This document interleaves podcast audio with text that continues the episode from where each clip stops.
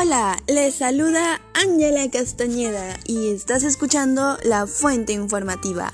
En esta oportunidad trataremos acerca de la contaminación del aire, conocerás sus causas, cómo afecta a los humanos y qué se puede hacer para mejorar este problema, ya que este es un problema muy importante y muy grave para nosotros.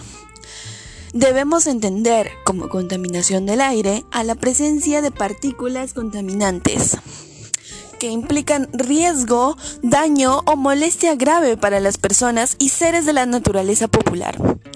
Lamentablemente, estamos viviendo una situación muy difícil, ya que más del 95% de la población respira aire contaminado. Esto genera infecciones a los pulmones e infecciones respiratorias como asma, cáncer al pulmón, entre otros. Asimismo, entre las causas que ocasiona esta situación se encuentra el parque automotor, que genera el 70% de la contaminación del aire. En el Perú, este se genera por la contaminación de la quema de combustible, ya que ésta libera partículas tan pequeñas que ingresan al sistema respiratorio y en menor medida al torrente sanguíneo, que puede afectar a otros órganos.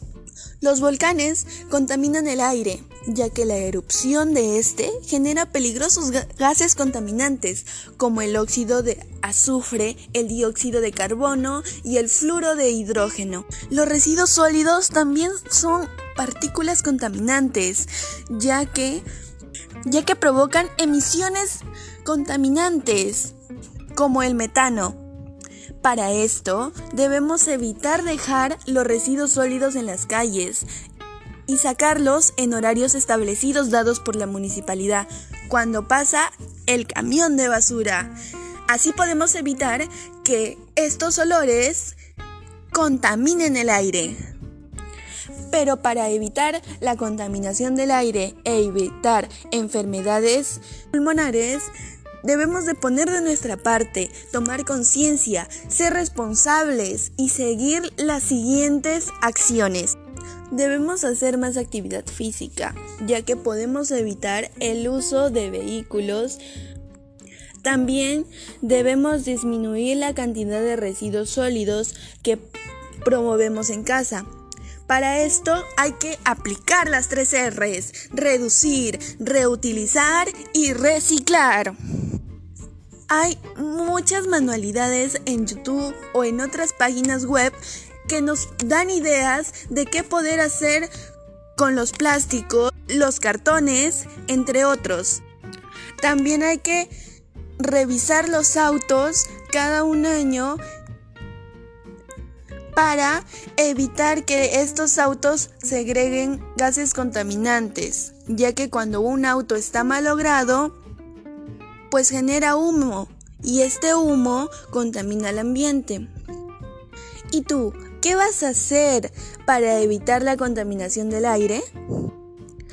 Por lo tanto, yo pienso que todos debemos ser responsables, debemos de crear conciencia sobre este problema, ya que no nos afecta solamente a una persona, sino a todos nuestros familiares. Hay muchas personas que han muerto por estos problemas.